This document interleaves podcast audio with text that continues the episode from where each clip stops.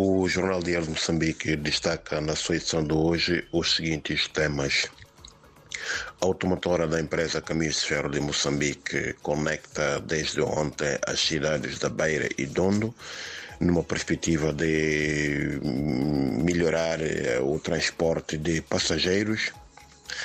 Uh, e também temos em, em destaque a província de Sofala, que vai produzir mais de 3 milhões de toneladas de produtos diversos na presente campanha agrária. Uh, na cidade da Beira, uh, alunos da sexta e sétima classes manifestam-se confiantes na aprovação uh, durante os exames da primeira época iniciados ontem. Iniciados ontem.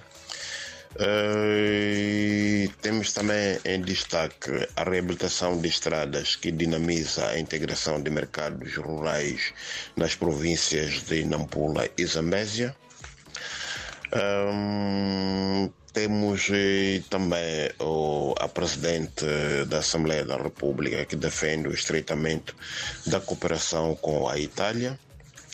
Uh, no desporto temos uh, o Campeonato Nacional de Futebol da Segunda Divisão de Honra, fase regional centro, em que a Liga Desportiva de Sofala e Testa África de Chimoio estão praticamente sem hipótese de se qualificar para a próxima edição do Moçambola.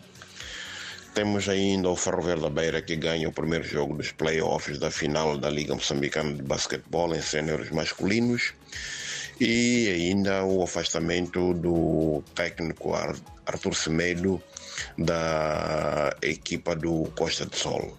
Por hoje é tudo, muito obrigado e até a próxima oportunidade.